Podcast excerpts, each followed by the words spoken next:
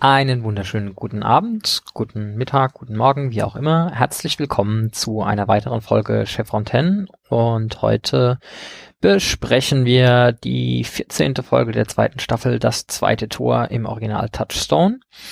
Und dafür, äh, wie immer, bei mir sind heute auch wieder Stefanie. Hallo. Und Uwe. Hi. Diese Folge wurde geschrieben von Sam Egan und Regie hat Brad Turner geführt. Ursprünglich ausgestrahlt wurde sie am 30. Oktober 1998, ist also eigentlich eine Halloween-Folge. Und in Deutschland wurde sie ziemlich genau ein Jahr später, am 3.11.99 ausgestrahlt. Spielen tut das Ganze in 1998. Und was da genau passiert, erzählt uns Uwe. Jetzt fällt mir erst auf, dass das eine Halloween-Folge ist. Das heißt, Mayborn ist hier einfach die Gruselfigur. ja, könnte, könnte hinkommen. Kinderschreck quasi. Genau, ja. Ich lese erstmal meine Zusammenfassung vor. Hi. So. SG1 und Hammond sitzen in einer Besprechung. Sie berichten von Madrona, einer Welt, die von mächtigen Außerirdischen terraformiert wurde und auf welchem bis heute das Wetter durch ein Artefakt gesteuert wird, welches die dort einheimischen Menschen als Kraftstein bezeichnen. Als das Team dorthin zurückkehrt, erfahren sie, dass der Kraftstein gestohlen wurde, was das Klima des Planeten in völliges Chaos stürzt. Es wird den Erdlingen vorgeworfen, sie hätten den Stein gestohlen. Die Einheimischen können das Tor nicht bedienen und die Diebe waren Menschen, gekleidet wie SG-1, welche mit dem Stein durch das Tor geflüchtet sind. SG-1 verspricht zu helfen, den Stein zu finden. Zurück auf der Erde erklärt O'Neill Hammond, dass sie dort erfahren, was sie dort erfahren haben. Sie diskutieren, ob eines der SG-Teams ohne Erlaubnis durch das Tor ist und den Stein gestohlen hat. Hammond glaubt nicht, dass eines seiner Teams abtrünnig ist. Carter soll dennoch den Anwaltcomputer auf Unregelmäßigkeiten überprüfen. Während Sam das tut, sehen Tirk und Daniel TV-Nachrichten und erfahren, dass in verschiedenen Städten Extremwetter herrscht. Sam findet zwar keine Unregelmäßigkeiten in Aktivierungen, aber Energiespitzen, die darauf hindeuten, dass gut koordiniert mit einem Einsatz von SG-2, die von einer Reise in eine weit entfernte Galaxie zurückkehrten, das zweite Gate verwendet wurde. George versucht den Präsidenten zu erreichen, aber er bekommt ihn nicht an sein rotes Telefon. Er vermutet, jemand versucht ihn davon abzuhalten, mit seinem Chef zu sprechen. Sam konnte verschiedene Wettersatelliten virtuell verbinden und damit die Quelle der Unregelmäßigkeiten finden, Nellis in Nevada. Das SG-Center schickt alle Alien-Artefakte zur Untersuchung nach Area 51. Kaum überraschend hat sich Mayborn gerade dorthin versetzen lassen. SG-1 reist nach Nellis und wird durch die Labore geführt. Dann treffen sie Mayborn und konfrontieren sie ihn mit der Vermutung, dass der Kraftstein unter Verwendung des zweiten Gates gestohlen wurde. Harry betont, dass das zweite Gate immer deaktiviert war, seit es gefunden wurde. Aber natürlich, aber natürlich möchte sich SG1 davon selbst überzeugen. Sie finden das Tor in einer Lagerhalle, es stellt sich jedoch heraus, dass es eine Kunststofffälschung ist. Selbst Mayborn wirkt im ersten Moment ehrlich überrascht. Der Ton wechselt jedoch schnell und Mayborn spricht davon, dass es eventuell eine Autorisierung gab, das Tor zu verlegen. Dann lässt er SG-1 von zwei Soldaten nach draußen geleiten. Zurück im Cheyenne Mountain bespricht sich SG-1 mit dem General. Die Wetterkapriolen auf der Erde haben aufgehört, aber Carter hat eine Idee, wie sie das zweite Tor finden. Sie reisen nach Madrona, überlasten das Gate und schicken das Map durch. Das gelingt, das gelingt auch. Aber kurz bevor sie genau wissen, wo äh, das rote Gate ist, wird das Map zerstört. Sie wissen nur, dass sie irgendwo in den Süden Utahs reisen müssen. Hammond trifft, Geheimnis, Hammond trifft jemand Geheimnisvolles namens Whitlow und fragt ihn danach, wer das Stargate und den Wetterapparat denn hat. Dieser Whitlow erklärt, dass es sich zumindest um keine militärische Operation handelt, aber er weiß, dass eine C5 für Nellis angefordert wurde, ein Flugzeug groß genug, ein Stargate zu transportieren. Außerdem kennt er den Zielort der C5. Das SG-Team reist dorthin, findet eine Lagerhalle, in der eine verdächtige Kiste im Stargate-Transportkistenformat liegt. Sie dringen in die Halle ein und bedrohen die dortigen Mitarbeiter mit ihren Waffen. Sie haben eine Person wohl übersehen, die in einem Container stehend das DHD bedient. Dann flüchten die fremden Mitarbeiter durch das sich öffnende Gate. Leider sind damit alle Verantwortlichen weg, aber zumindest haben sie das Wettergerät dabei zurückgelassen, welches SG1 zurück nach Matrona bringt. Onkel Rohan, das ist der äh, Dorfvorsteher dort, kann das Wetter wieder in Ordnung bringen und SG1 kehrt zurück auf die Erde. Hammond berichtet, dass er versucht herauszufinden, wer hier verantwortlich ist, aber dass er bisher keine neuen Hinweise hat. Das zweite Gate wird mit einer eingeschweißten Stahliris dauerhaft unbrauchbar gemacht und in Zukunft auch dauerhaft von einem SG-Team bewacht. Jack spricht den dort stehenden Harry noch einmal an und fragt ihn, ob er damit jetzt arbeitslos sei.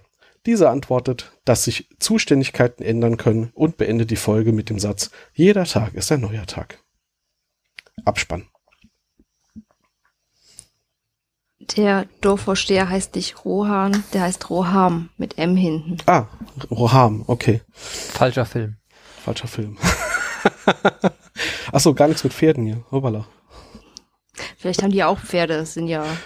Man weiß wird es ja nicht gezeigt. Nee, nee. Wir sehen ja nur irgendwie gefühlt fünf äh, Bewohner dort. Also da haben sie jetzt ja, Ja. nicht so viel aufgefahren in dem Fall.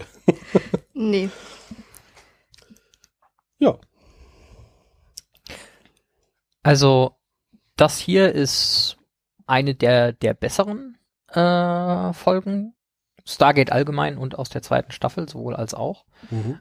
Äh, insbesondere dafür, dass relativ wenig tatsächlich äh, Off-World stattfindet. Also ich glaube, bis auf irgendwie fünf Minuten auf Madrona ist alles irgendwie auf der Erde. Aber es ist unfassbar viel äh, Hintergrund, der hier irgendwie nochmal äh, aufgeklärt wird. Und es ist unfassbar viel ähm, Theoriekrams, der hier nochmal, also Worldbuilding, der im Hintergrund irgendwie gemacht wird. Und allgemein sehr viele, sehr viele Witze, sehr viele Sprüche. Äh, kann man im Großen und Ganzen eigentlich nichts meckern, bis auf so ein, zwei äh, äh, Moment was äh, Momente, die in der Folge verteilt sind, aber da kommen wir dann gleich zu. Das ist CSI Stargate. Ja, genau. schon, ja. Das ist eher eine Detektivfolge als äh, eine Science-Fiction-Folge.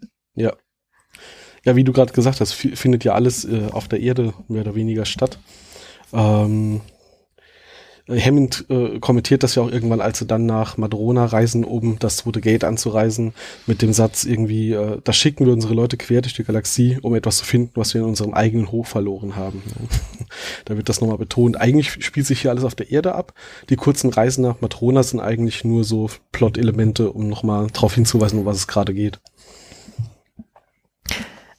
Äh, apropos, spielt sich alles auf der Erde ab. Also die erste Frage, die ich, die ich in, in der Tat an diese Folge habe, was im ersten Moment total plausibel klingt und im zweiten Moment denkt man drüber nach und fragt sich, warte, das kann irgendwie nicht richtig sein.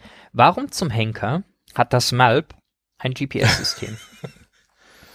Das ist ein Ding, was sie verwenden, um auf anderen Planeten Sachen zu finden. Und äh, ich, ich würde denken, dass die meisten Leute mittlerweile mitgekriegt haben, dass GPS irgendwie davon abhängt, dass Satelliten im Orbit sind.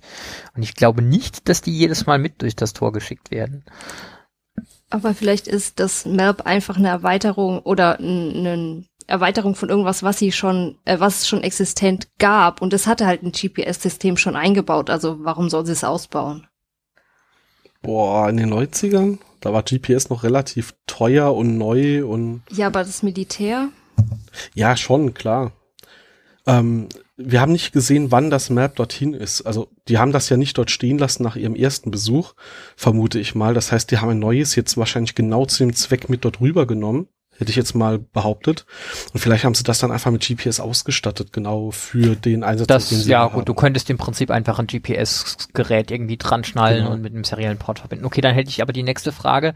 Äh, Carter schaltet dann das GPS auf Telsat 13 um, um, um, um und das, das funktioniert irgendwie auch nicht. Man bräuchte Ja. doch eigentlich mindestens drei Satelliten, um das Ja, und, zu und, und Telsat 13 ist halt, wie der Name schon sagt, ein, ein Kommunikationssatellit. Der hat mit GPS nichts zu tun. Also man kann das, das Rückkehrsignal irgendwie dann, dann über Telsat 13 umleiten, dass äh, die Kommunikation mit dem SGC funktioniert. Okay.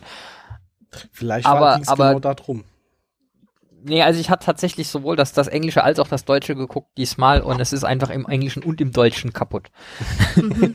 es funktioniert so nicht. Ja, ja. Meine Frage wäre gewesen, warum haben sie das zweite Tor nicht so lokalisiert, wie sie es das erste Mal lokalisiert haben? Wieso haben sie sich ja nicht einfach selbst angewählt?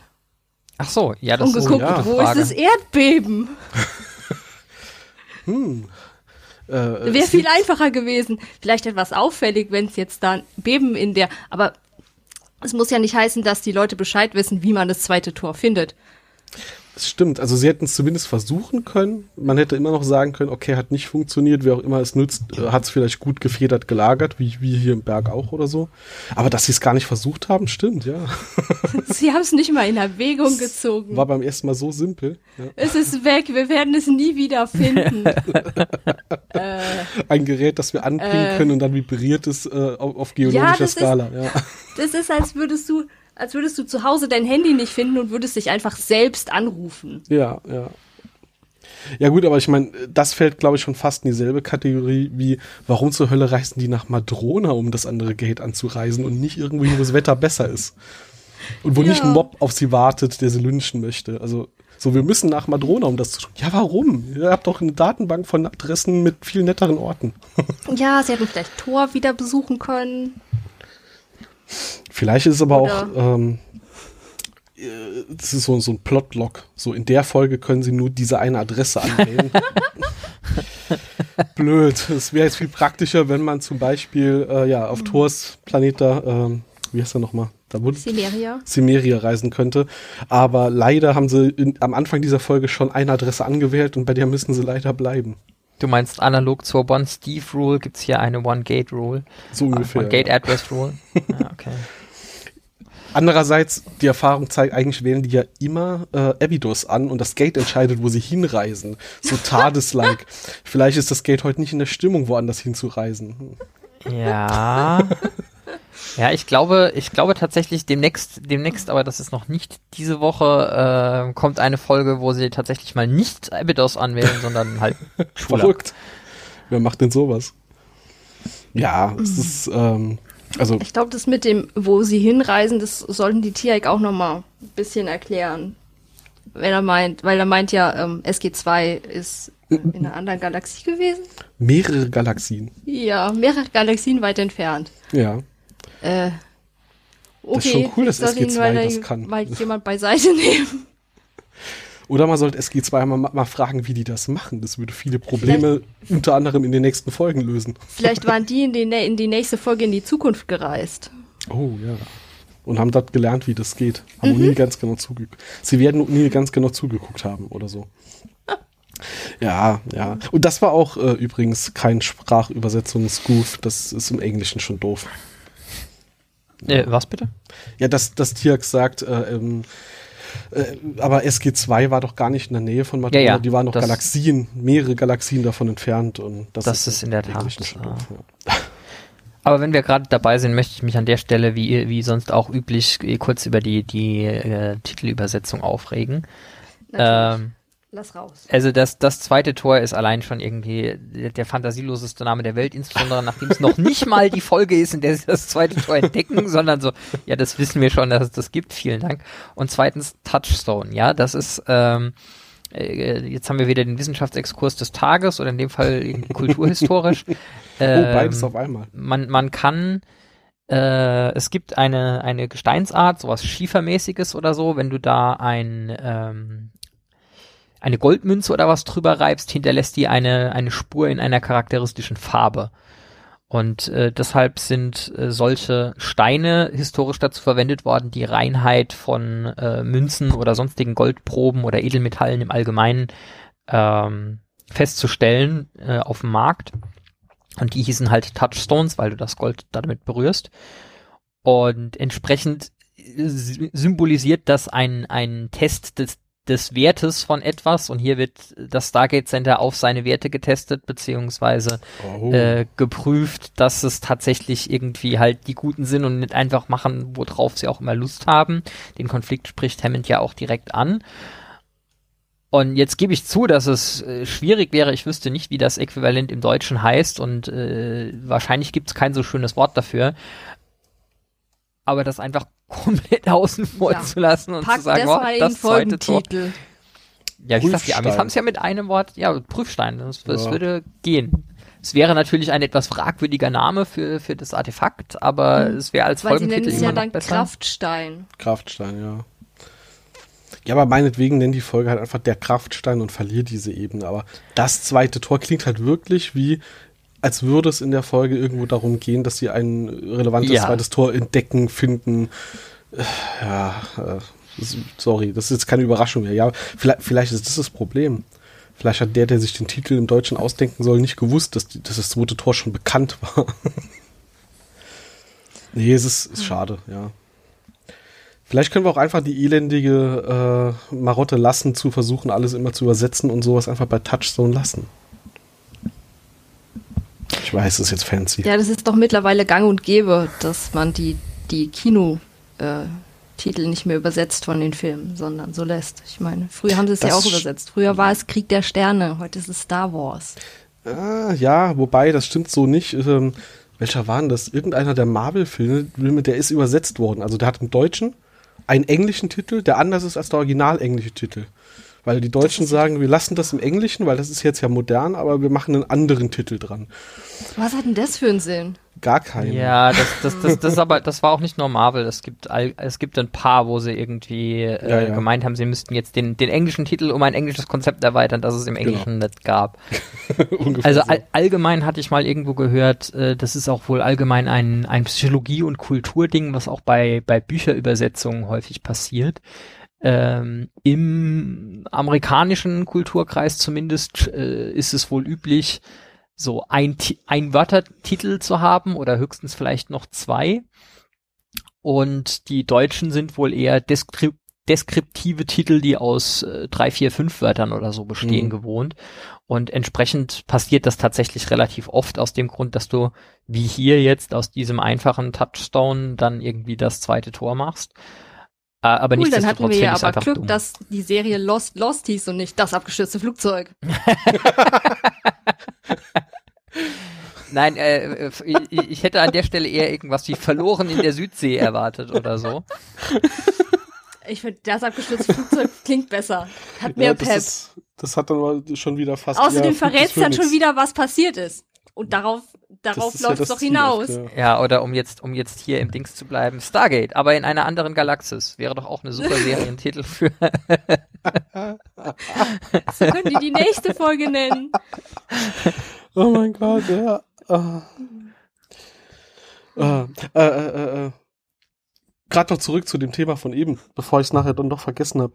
Das mit dem mit dem äh, Plotlock, dass das Gate in einer Folge nur an einen Ort reist, das geht sogar noch einen Schritt weiter. Jetzt bin ich gespannt.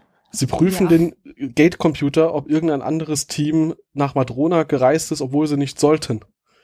Weil es ja natürlich keine Option ist, dass die dorthin reisen, wo sie hin sollen und von dort nach Madrona. Ach so, ja.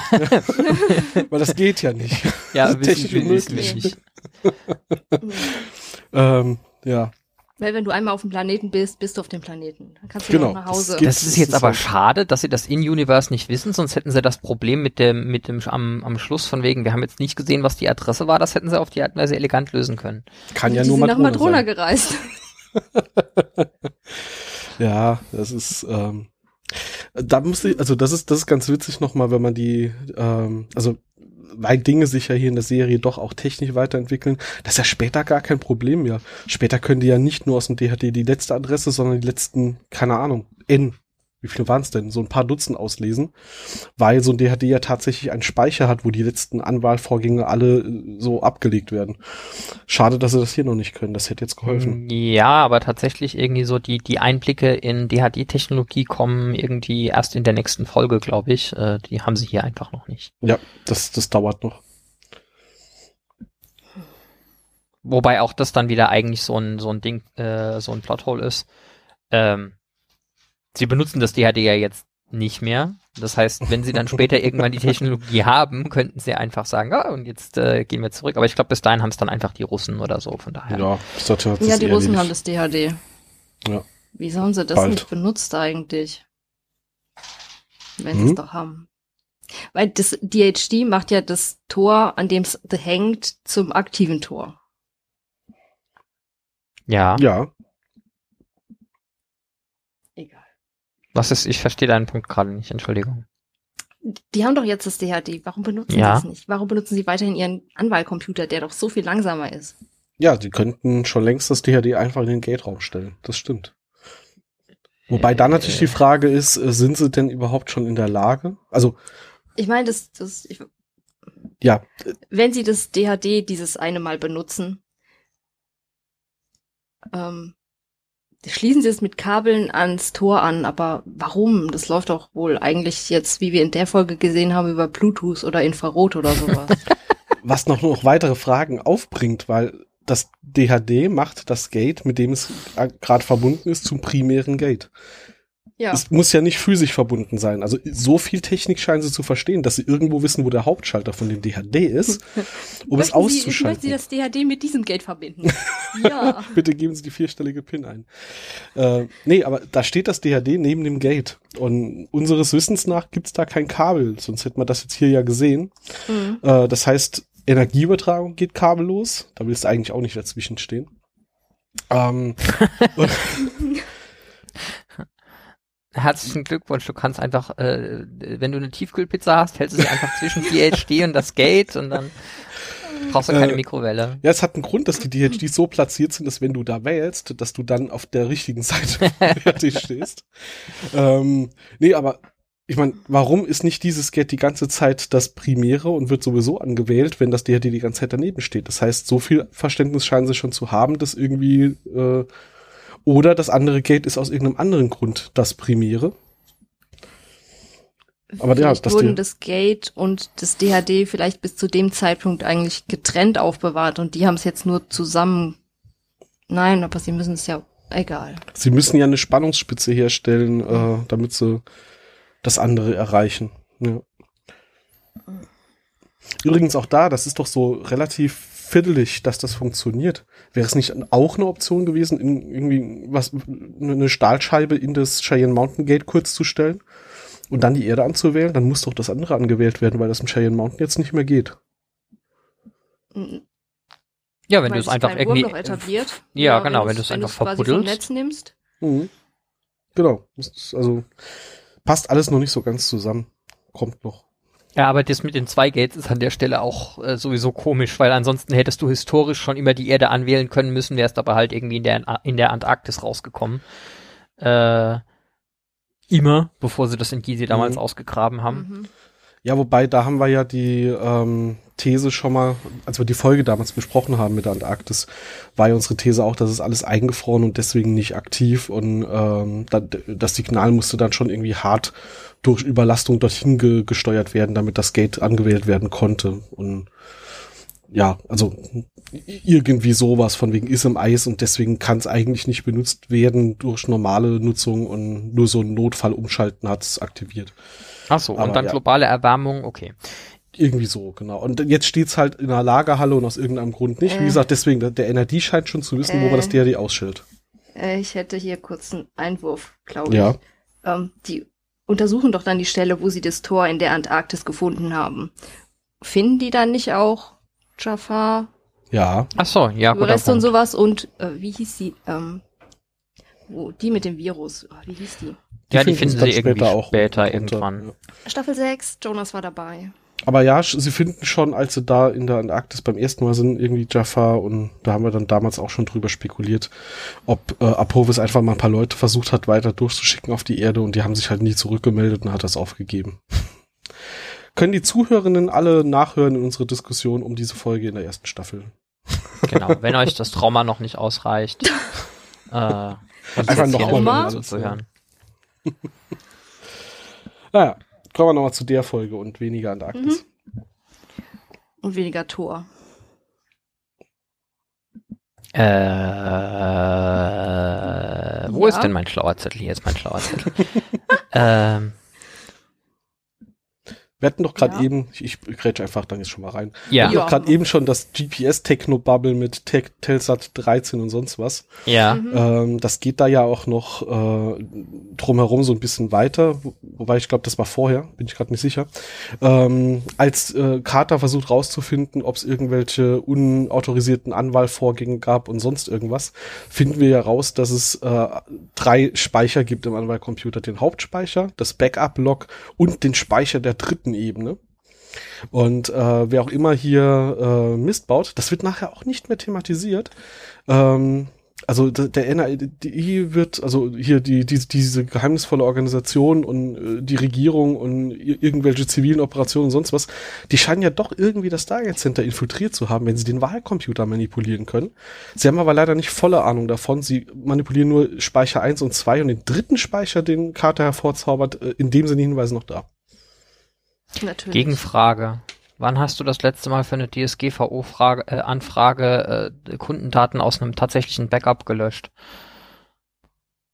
Ja. also, äh, da, da, dass man vielleicht noch an ein Backup denkt, okay, aber dass mhm. jemand halt noch ein zweites Backup angelegt hat, äh, kann, ja, ja, kann einem auch als Mensch vom Fach schnell entgehen. Das, äh, das stimmt schon, aber ja, also man kann da aber vom gleichen Terminal aus relativ einfach drauf zugreifen, auch die Daten auslesen. Also man, man der Angreifer wusste es nur nicht. Aber wie gesagt, irgendwie scheint es da eine Infiltration drauf zu geben, die nicht mehr weiter thematisiert wird, weil ähm, irgendwer hat ja den Wahlcomputer manipuliert. Ja. Mhm. Die hatten ja aber schon festgestellt, dass es einen Maulwurf gibt. Hatten sie? Ja, Wegen dem Reporter? Ach so, ja, stimmt. Da war der. Oh, interessanterweise, stimmt. Vor ein paar Folgen war das das Thema und jetzt ist Hammond aber fest davon überzeugt, dass es keine äh, Abtrünnigen gibt und keins der SG-Teams sowas macht. Hm. Mhm, das, das wurde ja danach nicht mehr, nicht mehr erwähnt. Mhm.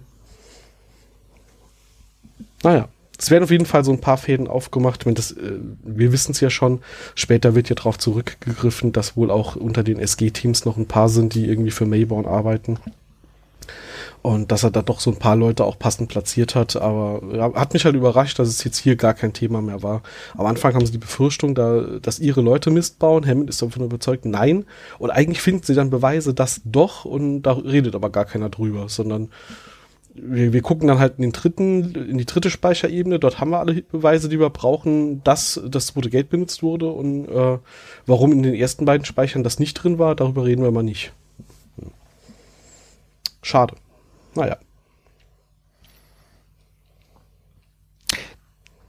Man ja. muss fairerweise sagen, man kommt ja. ja. später noch irgendwann drauf zurück, dass es da eventuell äh, Probleme innerhalb des Stargate Centers gibt. Mhm. Ja, also halt irgendwie erst viel später, aber trotzdem.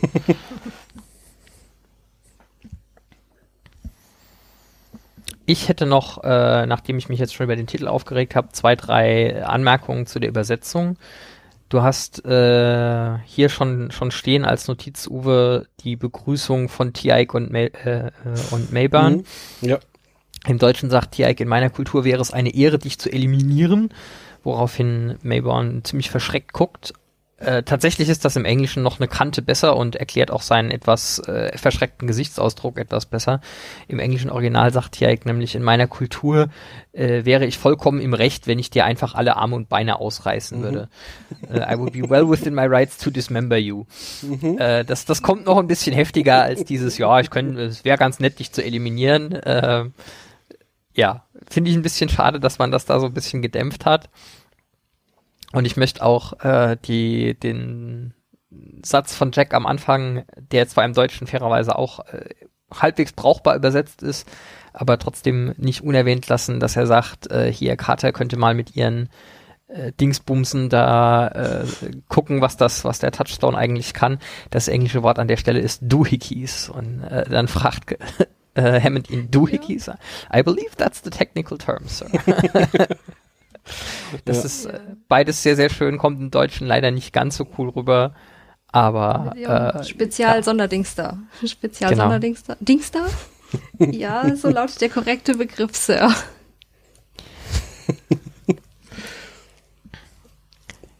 This is my timey-wimey sensor. It goes ding when there's stuff. Ja, und also du hast hier noch einen, einen äh, potenziell zukünftigen Konflikt stehen, den, nicht, den man hier auch definitiv nicht außer Acht lassen sollte. Mhm. Ja, man braucht jetzt, um hier diese Story weitererzählen zu können, braucht man das, dass die drei am Schluss dadurch das Gate entkommen können und deshalb braucht man irgendwie einen guten Grund, warum SG1 nicht auf sie schießen kann. Also muss äh, Hammond ihnen halt sagen, mhm. so ja, vielleicht führen die ja nur ihre Befehle aus. aber das funktioniert halt vorne und hinten nicht. Also mir ist aufgefallen, sie rennen da rein und TI hat eine Z-Waffe im Anschlag, was die Definition von erst schießen, dann fragen ist, weil schlimmstenfalls sind die Leute halt zehn Minuten bewusstlos. Und er schießt kein einziges Mal. Der schießt Nein, kein einziges Mal, aber Jack kann seine Knarre benutzen, um hier Sperrfeuer auf, das, Ja. auf den lustigen Touchstones zu machen. Das auch übrigens eine Scheißidee ist, weil ich ziemlich sicher bin, dass die Box eigentlich nicht kugelsicher ist. Ja. Und ja, das ist irgendwie von vorne bis hinten äh, fragwürdig. Vor Also allem ist ja dann später mal eine Set so mit Standardbewaffnung äh, von einem Mhm. SG-Team.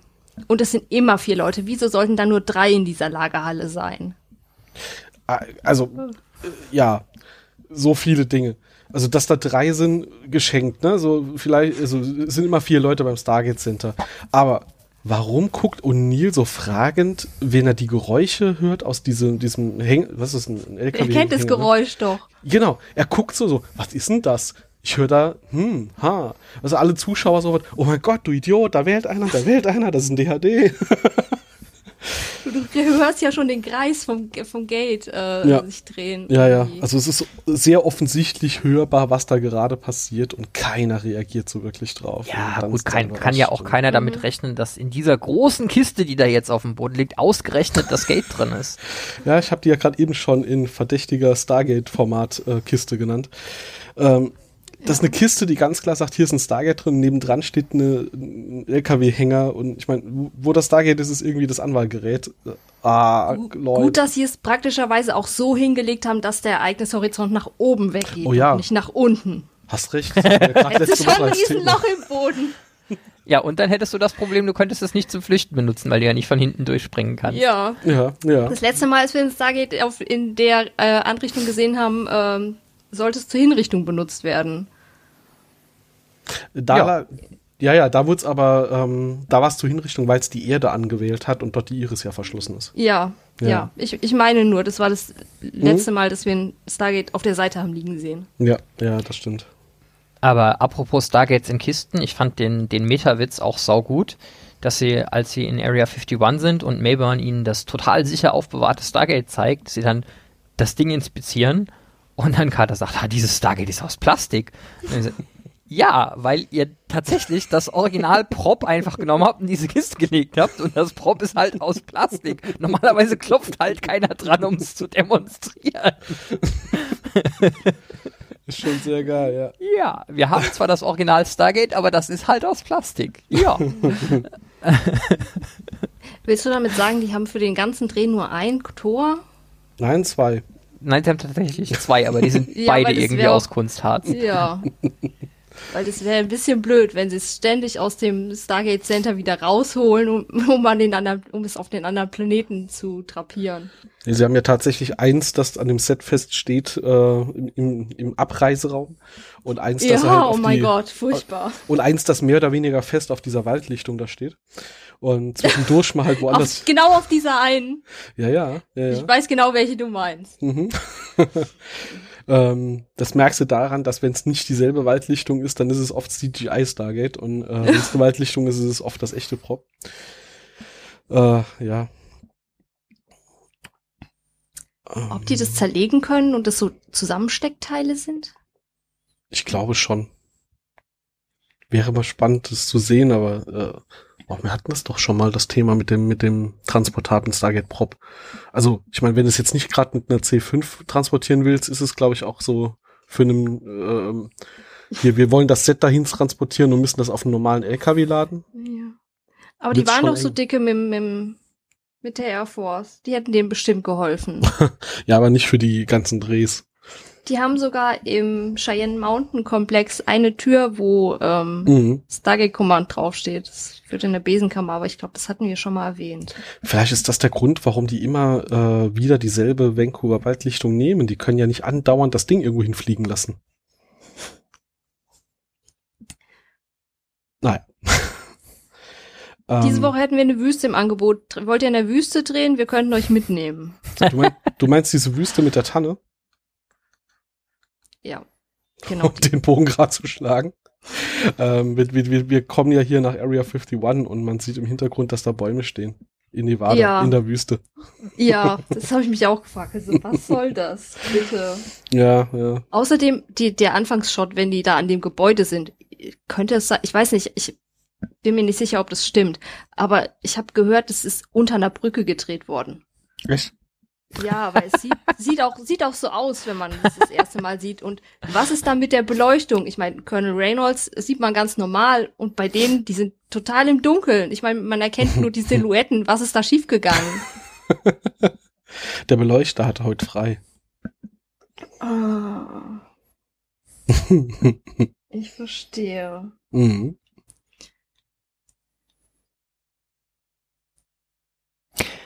Auch schön, wenn sie die Führung dann durch das, durch das Gebäude bekommen und dann schon mal einen Ausblick auf die, auf die Todeskleider. Mhm. Oder dann ähm, Reynolds meint, es gibt keine Außerirdischen in, ähm, in Area 51. Tia Ja. guckt ganz irritiert und, und, und checkt dann, ja, ja, Anwesende ausgenommen. Ja, ich meine, äh, wo, wo habt ihr denn die kleinen grünen Menschen? Wir wissen doch inzwischen längst, dass es kleine graue Menschen sind. Also wirklich. Da hat O'Neill aber auch echt gepennt. Wenn er die Frage schon so falsch formuliert. Ja. Ja. Um nochmal zum Worldbuilding zurückzukommen, ich finde es wirklich super, dass sie hier einmal so im Vorbeigehen im wahrsten Sinne des Wortes so zeigen, was es in Area 51 so alles gibt und dann auch Teile davon ja wieder aufgreifen später. Äh, das äh, ist hier wirklich sehr solide gemacht. Äh, die, die Todesgleiter werden uns ja später nochmal begegnen. Und ähm, die Notizen über Heliopolis, also hier die Qualen des Tantalus, Mhm. kommen ja auch demnächst nochmal wieder vor am Rande als relevanter Hinweis. Äh, ich glaube, die, äh, die Medizin gegen Alzheimer kommt tatsächlich nicht nochmal vor, die Sie hier erwähnen. ja, also sie, sie bauen hier irgendwie Hintergrund schon für weitere Folgen auf, äh, teilweise relativ schnell, teilweise eher, erst etwas später, aber allgemein merkt man hier, dass sie ab so Staffel 2 wirklich einen, einen etwas längerfristigen Plan für die Serie haben und das ist auch wirklich gut. Und vor allem machen sie die Welt halt auch ein bisschen größer. Es ist nicht nur die, äh, die paar Teams, die irgendwie aus dem Cheyenne Mountain operieren, sondern wir haben hier auf jeden Fall schon mal einen zweiten sehr relevanten Standort, ähm, wo Forschung getrieben wird, wo wir dann jetzt auch Dinge daraus entwickeln. Also Forschung bei Stargate passiert jetzt nicht nur, wenn ein McKay oder wenn eine Carter sich im Labor einsperren und irgendwas basteln, sondern aus den Sachen, die sie irgendwo finden, die werden schon weitergereicht und dann auch genutzt. Das ist ja auch mal schön, um das Ganze ein bisschen breiter hinzustellen und umgekehrt dann auch die Erklärung zu liefern, wenn sie plötzlich irgendwelche fancy Tech haben, äh, dass, dass man dann auch nicht immer erklären muss, wo das jetzt herkommt, sondern ja, wir haben halt Forschungslabore da in, in der Wüste. Nur die Security können sie da echt mal verbessern. Ich meine, da werden ja später auch noch andere Sachen geklaut. Weiß ja auch nicht, was da schief läuft. Mhm. Ja, dass, dass Area 51 nicht so die beste Security hat, ist, glaube ich, irgendwie allgemein in Science Fiction, die damit zu tun hat, äh, gegeben. Mhm.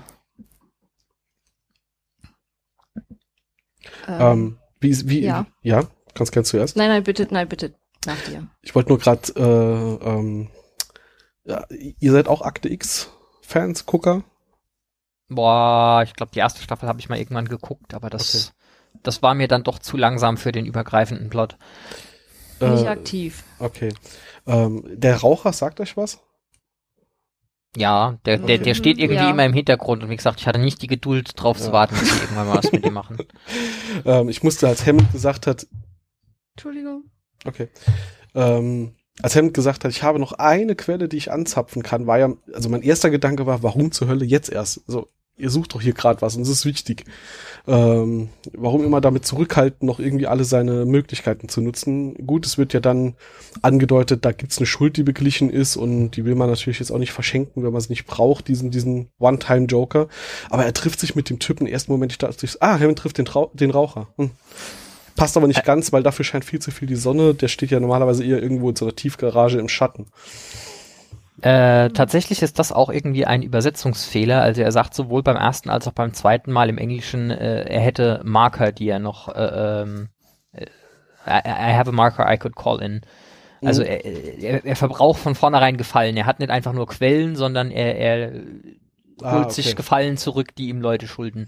Das und das besser, will er natürlich nicht alle seine Joker direkt verbraten, weil Gott weiß, wann das nächste Mal irgendwas auf der Art passiert. Mhm. Und äh, Whitlow macht ja schon den Eindruck, als wäre er ein relativ hohes Tier, wenn er hier sagt, egal was das für eine Operation ist, wenn sie im Militär wäre, wüsste ich davon. Ja. Mhm. Und er scheint wirklich Hammond, also äh, irgendwas zu schulden. Und äh, will das halt wieder gut machen. Ja gut, okay, dann ist es im Englischen besser. Beim Deutschen ist es halt wirklich nur, ich habe noch eine Quelle, die ich anzapfen kann. Und das klingt natürlich irritierend, nachdem sie da so gefühlt ein Riesendrama haben, diese, diesen, diesen Detektivfall hier gerade zu lösen. Und dann äh, rauszukommen, so, ja, ich habe ja hier noch Möglichkeiten, die habe ich bisher nicht genutzt. Und ja. Aber gut, Äh, okay, das dann einfach nur noch ein bisschen schwach übersetzt. Zu der Information, die Whitlow liefert, hätte ich noch einen Fun-Hintergrund-Fact. Mhm. Möglicherweise, wenn, wenn man es so nennen möchte. Und zwar diese Landebahn in Süd-Utah, auf die er verweist, ähm, ist der, ähm, äh, die, die liegt etwa 40 Kilometer westlich von Parowan in Utah und wiederum 70 Kilometer nördlich von der Stadt St. George. Und der IA, die, der IATA Flughafencode, der ist zufälligerweise SGU. okay, das ist Das natürlich ist geil. ein sauguter, subtiler Metawitz, ja. Ja. cool.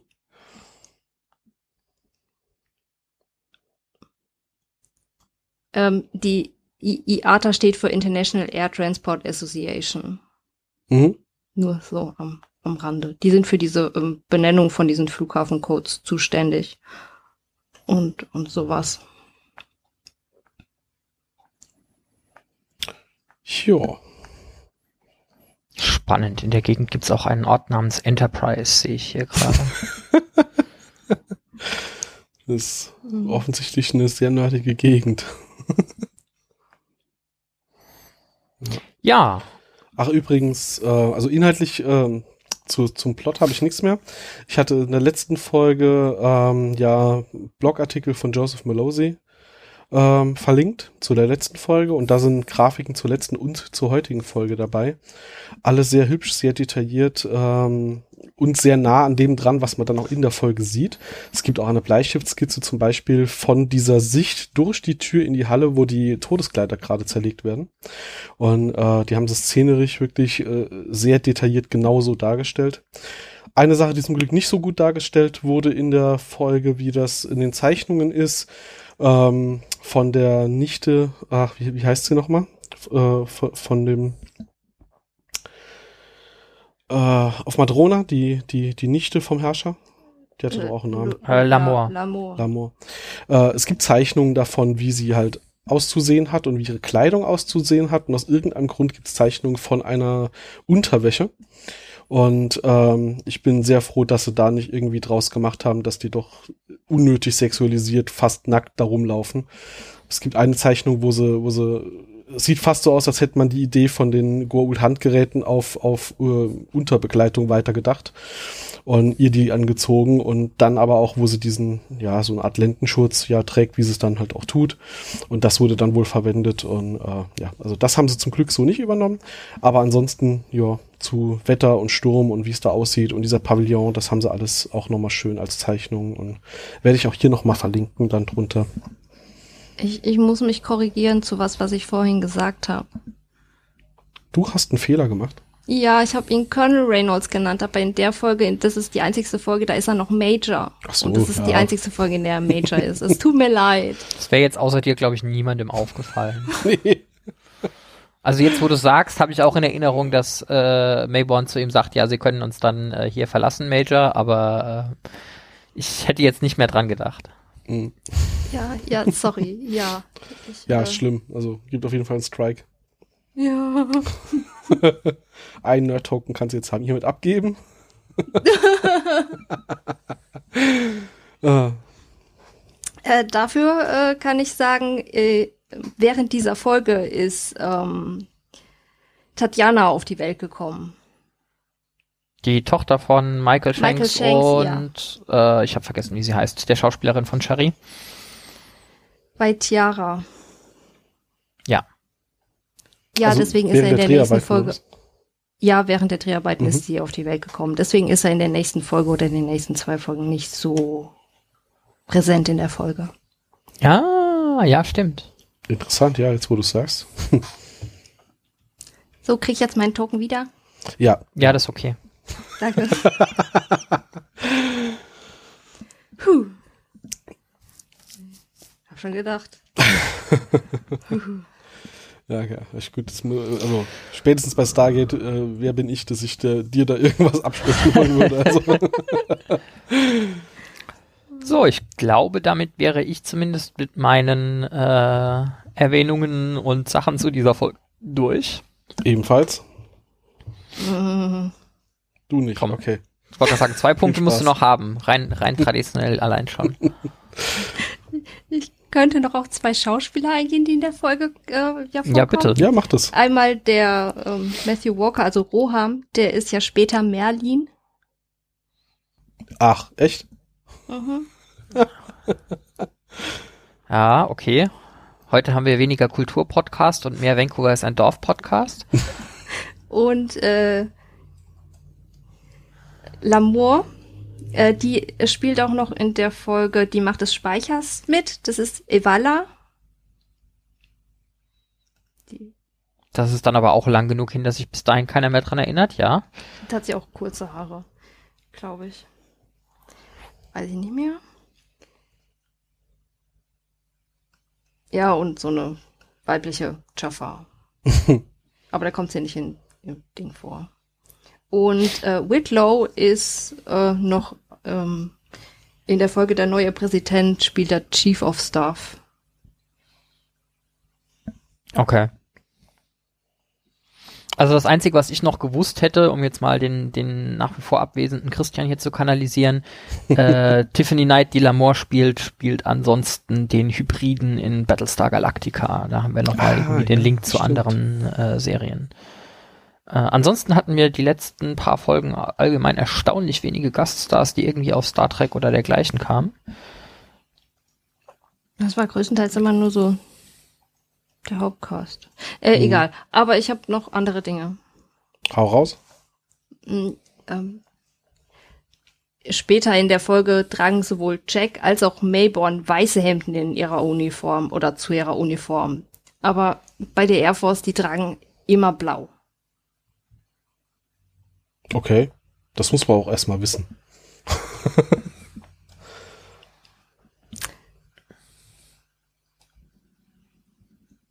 Bei der Air Force haben sie immer blau. Ja, gut, die Navy Mhm. hat, glaube ich, noch weiß im Zweifelsfall, ne? Mhm. Dafür interessiere ich mich zu wenig für Real-Life Militärorganisationen, um sowas zu wissen. ja, cool. Und äh, was ich noch bedenklich finde, ähm, da ich ja mal als Sicherheitsbeauftragter auch im Labor tätig war, ähm, wenn die das Tor zuschweißen am Ende, nur die Schweißer tragen diese den Augenschutz. Den Finde ich sehr Augenschutz. bedenklich und die anderen gucken ja direkt hin. Das ist wirklich Ich bin allgemein für die nicht sicher. Ich bin allgemein nicht sicher, dass ich unbedingt irgendwie so eine so einen Stahl-Naquada-Übergang schweißen wollen würde, aber maybe that's just me. Du darfst nur nicht drauf bluten. Hitze ist kein Problem. Zünd Zündtemperatur Ja. ist da noch nicht erreicht. Weil Blick in das Licht des Lichtbogenschweißgerätes, auch wenn es nur kurz und nur indirekt erfolgt, verursacht sofortiges Unbehagen und kann außerdem für dauerhafte Schäden an der Netzhaut führen, weil die Intensität, Intensität des von dem Lichtbogenschweißgerät ausgehenden Lichts ist um ein Vielfaches höher als das Sonnenlicht, das von der Erde aus gesehen wird. Ja, das klingt nicht so gesund. Sollte man vermeiden, das stimmt, ja. Ja, ich habe mich gefragt, warum sie das Ding überhaupt zuschweißen. So, also man hat auf der im, im Shane Mountain haben sie irgendwann mal die Iris einfach um ein paar Mikrometer oder so nach hinten versetzt, um es zu deaktivieren. Ähm, warum hat man das nicht hier ähnlich machen können? Warum mu muss man das so hart zuschweißen? Weil wenn einer kommt und dieses Gate stiehlt, kann er das ja auch wieder entfernen. Ist ja völlig egal. Das war nur so, ich, ich hatte das Gefühl, das war, um Bilder zu erzeugen von, das Ding ist jetzt zu, ihr Zuschauer, das ist jetzt weg. Ähm, weil es wird jetzt in Zukunft von SG-Teams bewacht und ja, also. Aber gut, man wollte wohl zeigen, wir, wir machen jetzt mal endgültig Ende mit diesem Stargate, was ja nicht so endgültig ist, sie brauchen es ja später noch. Und ich wollte noch erwähnen, ähm, wenn die feststellen, dass das Tor nur aus Plastik oder Kunststoff ist, ähm, ich glaube, Mayborn ist wirklich entsetzt und schockiert, dass es nicht das echte Tor ist, weil ich glaube, er denkt er ist eigentlich höher in der Hierarchie, so dass er eigentlich hätte informiert werden sollen, wenn das Tor weggeschafft wird und nicht einfach so quasi an ihm vorbei weggeschafft wird. Ich glaube, der ist wirklich schockiert, dass es nicht das echte Tor ist. Meinst du, da wurde er nicht informiert, dass es wegtransportiert wurde? Er ja. wusste, dass da irgendwelche fishy Dinge mit passieren, aber dass es ja. gerade nicht hier liegt, wusste er gar nicht?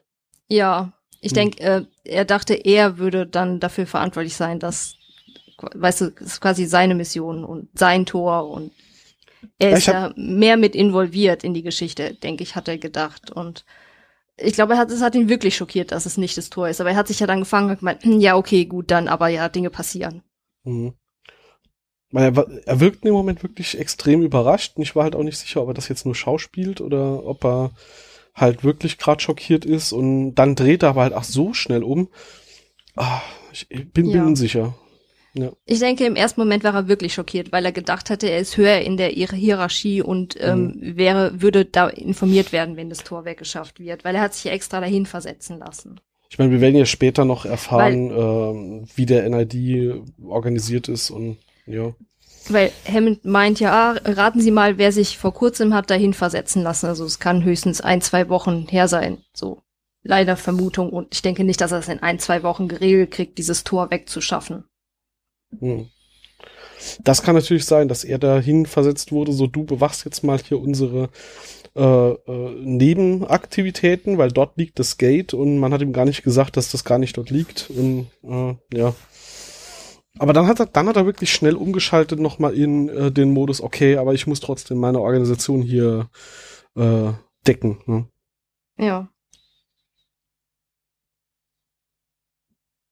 Ähm, und ich dachte auch eigentlich, dass sie eher so, jedenfalls der NID, dass sie eher so Sachen stehlen, die zur Verteidigung auch dienen können. Ich verstehe nur nicht, wie der Wetterstein oder die, der Wetterkontrollgerät für die Verteidigung der Erde. Naja, gut, sie suchen durchaus auch nach Waffensystemen und äh, ein Gerät, mit dem du das Wetter manipulieren kannst, kannst du halt auch sehr mächtig als Waffe einsetzen. Also ist das Wetterkontrollgerät aktuell gerade auf der Erde? Das könnte sein.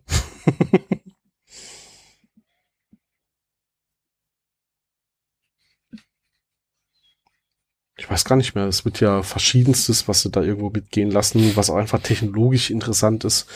Ähm, was man einfach auch erforschen kann, um zu schauen, was man daraus machen kann. Also ich glaube, die, die versuchen alles zu beschaffen, was interessant ist und womit man vielleicht irgendwie äh, ja die, lustige Dinge mitbauen kann und ähm, möchte das aber parallel zum Militär tun, um äh, ja das nicht alles bei der Air Force zu belassen. Beziehungsweise sind ja auch viele Akteure darüber enttäuscht, dass die Air Force zu nett ist und dann halt zum Beispiel so einen Wetterstein nicht mitnimmt. Ja. Aber Hammond wollte auch gar nicht, dass sie, weil sie, sie sagen, ja, denken Sie, wir könnten ihn uns ein paar Tage ausleihen. Die so, nee, nee, nee, definitiv nicht. Und er so, mhm. okay, ja, dann nicht. Ja, ja, deswegen, also da ist äh, die, äh, die Leute an der Frontlinie sind da halt äh, sehr sozial unterwegs und sagen, okay, wir, wir gucken mal, was wir da bekommen können. Und ähm, ja, wenn das halt für die ein Problem ist, dann ja, reisen wir halt dorthin und untersuchen es dort und leihen es uns nicht hierher aus. Und das stört ja dann doch so manche auch in der Re Regierung, die der Meinung sind, man sollte da aggressiver vorgehen. Das ist ein Thema, das ja immer wieder aufkommt. Und dadurch gibt's ja dann irgendwelche Parallelorganisationen, die das äh, versuchen, mehr zu forcieren. Das ist ja quasi genau das Ding, warum überhaupt Mayborn hier in irgendeiner Rolle ist. Ne? Ähm, dann habe ich noch was es, ich weiß nicht, ob es Kanon ist. Ich glaube, es wird auf der Stargate-Wiki-Seite auch nicht erwähnt, aber es gab so ein Stargate-RPG, sowas Dungeons Dragons-mäßiges. Und in einem von diesen Booklets wurde erwähnt oder angedeutet, dass ähm, der Wetterstein eine Furlinger-Technologie ist. Oh. Also im Serienkanon wird das auf jeden Fall nicht gesagt, aber ja, spannende Idee auf jeden Fall. Weil dann hätten die Furlinger Koala Evox,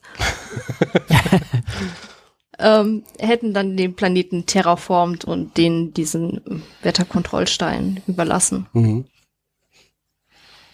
Gut, wissen wir natürlich nicht, aber möglich ist das. Wir, wir haben uns ja, glaube ich, auch schon bei ähm, äh, hier der Folge mit Heliopolis, haben wir uns Die Qualen des Tantalus. Genau, da haben wir, glaube ich, auch schon drüber gesprochen, dass interessanterweise man von, dass man bei den Nox nichts findet irgendwo, was von den Nox stammt. Das ist uns ja klar, warum. Ähm, aber dass man zum Beispiel von den Vorlingern, die werden erwähnt, die waren mal mächtig, aber wir finden nie irgendwas, was auf sie hinweist, ist ja schon eigenartig. Und wer weiß, wie oft wir vielleicht ähm, mächtigste Alien-Artefakte finden, die weder Goa'uld noch antiker sind und in Wirklichkeit waren sie vielleicht von denen. Finde ich zumindest mal für so Fanfic oder für so dann halt Drittverwertung in, in Spielen oder sowas eine, eine schöne Idee, dass man denen dann halt auch nochmal ein bisschen mehr Rolle gibt.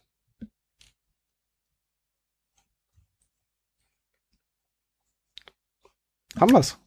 Ich glaube. Ähm, Schau mal.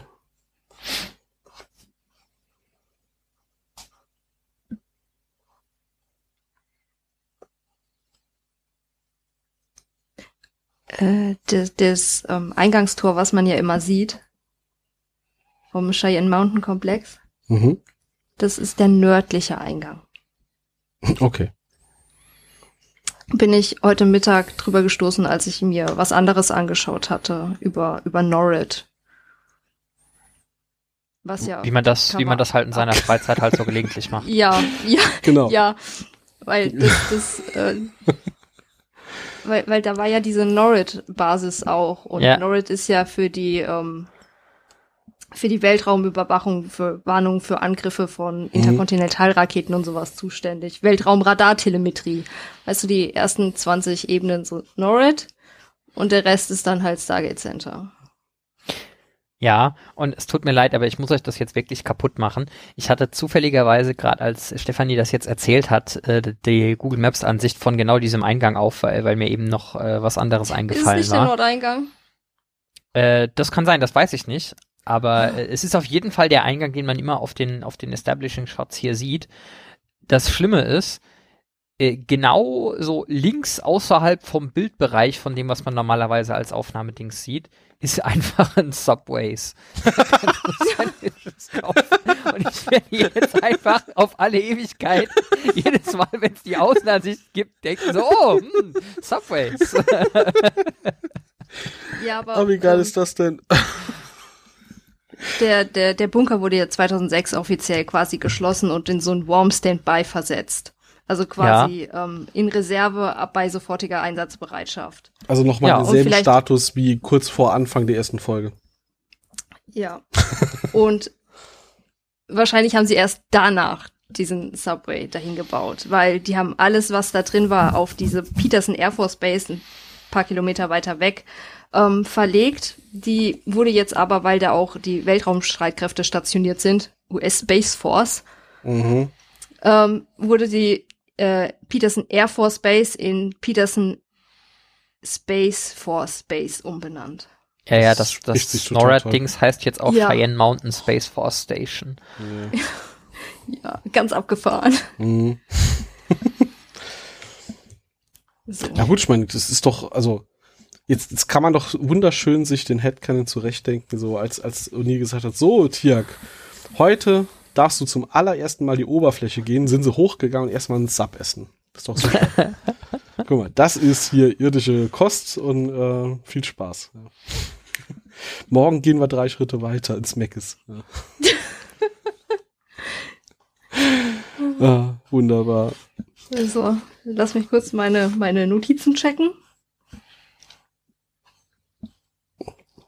Prüfe auch, ob du auf äh, Oh, Äh, äh, ja? das, ähm, die haben ja gesagt, die hatten, ein, da war ein anderes SG-Team, das den, den Wetterkontrollstein, ach, Kraftstein, Kraftstein, Mhm. das war's, was ich sagen wollte, gestohlen hat. Und als ich nochmal drüber nachgedacht habe, habe ich gedacht, es hätte auch das Team von Harlan sein können. Ja, das ist richtig. Auf die Idee ist auch keiner gekommen hier. Die mal zu fragen, ob sie, ob sie dumme Dinge tun. Ja, wobei, da sagt O'Neill wahrscheinlich, nee, ich weiß, das würde ich nicht tun.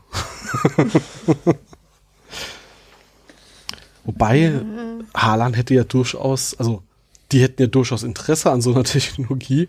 So, vielleicht kriegen wir die Oberfläche wieder bewohnbar. Wer weiß. Ja, da könnten ein paar äh, Planeten von profitieren. Mhm.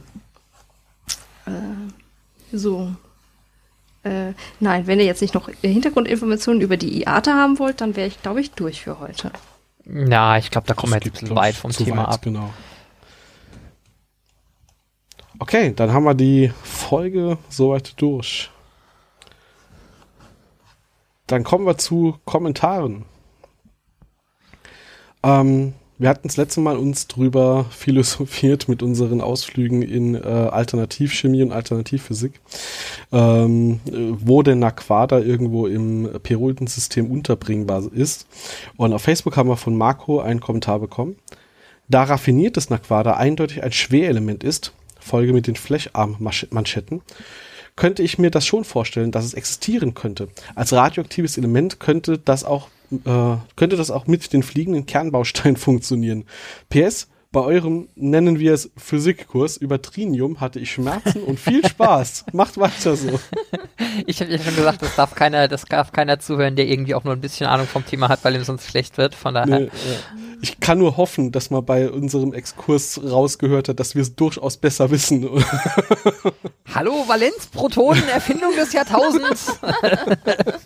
genau. Äh, und der Michael Kosel hat sich nochmal gemeldet. Dafür gibt's dann bestimmt den Nobelpreis. Auf, Ja, also, aber wenn wir sie nachweisen können, auf jeden Fall, ja.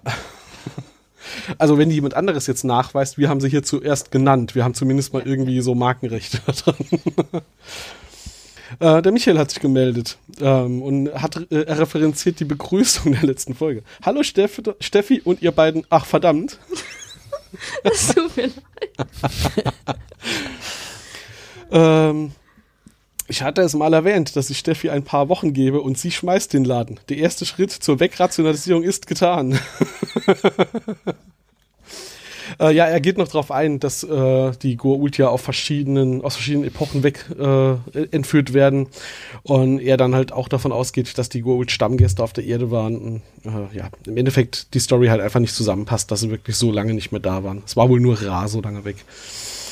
Ähm, Dum, dum, dum, dum. Ja. Wie es letztes Mal schon gesagt, lange, lange Kommentare kann man nachlesen. Der Kommentar war bei uns auf der Homepage unter dem, äh, unter der aktuellen Folge. Da kann man mal genau lesen, was Leute da im Detail uns schreiben. Ähm, ah ja, er hat das ganze Thema übrigens hier, äh, Ding, Dinge in Richtung Komplexchemie hat er noch erwähnt. Äh, man hatte ja mal gedacht, Atome sind die kleinsten Einheiten, dann kam Nukleon und dann wurde herausgefunden, dass es noch aus kleineren Teilen besteht und vielleicht gibt's ja noch irgendwelche Dinge, die äh, dann plötzlich doch noch zeigen, dass wir das alles äh, falsch verstanden haben. Ja, mag sein, aber ich glaube, die Valenzprotonen werden da trotzdem schwer reinpassen. okay.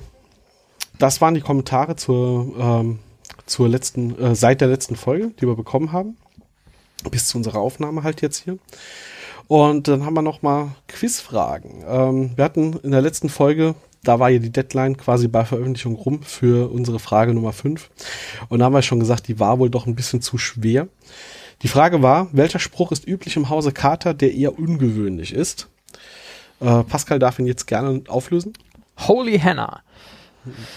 Äh, kommt, glaube ich, das erste Mal vor in der Folge mit den Kristallwesen, äh, wo sie Jack kopieren, äh, wenn das Kristallwesen so das erste Mal das Gesicht aus dem Kristall ausbildet.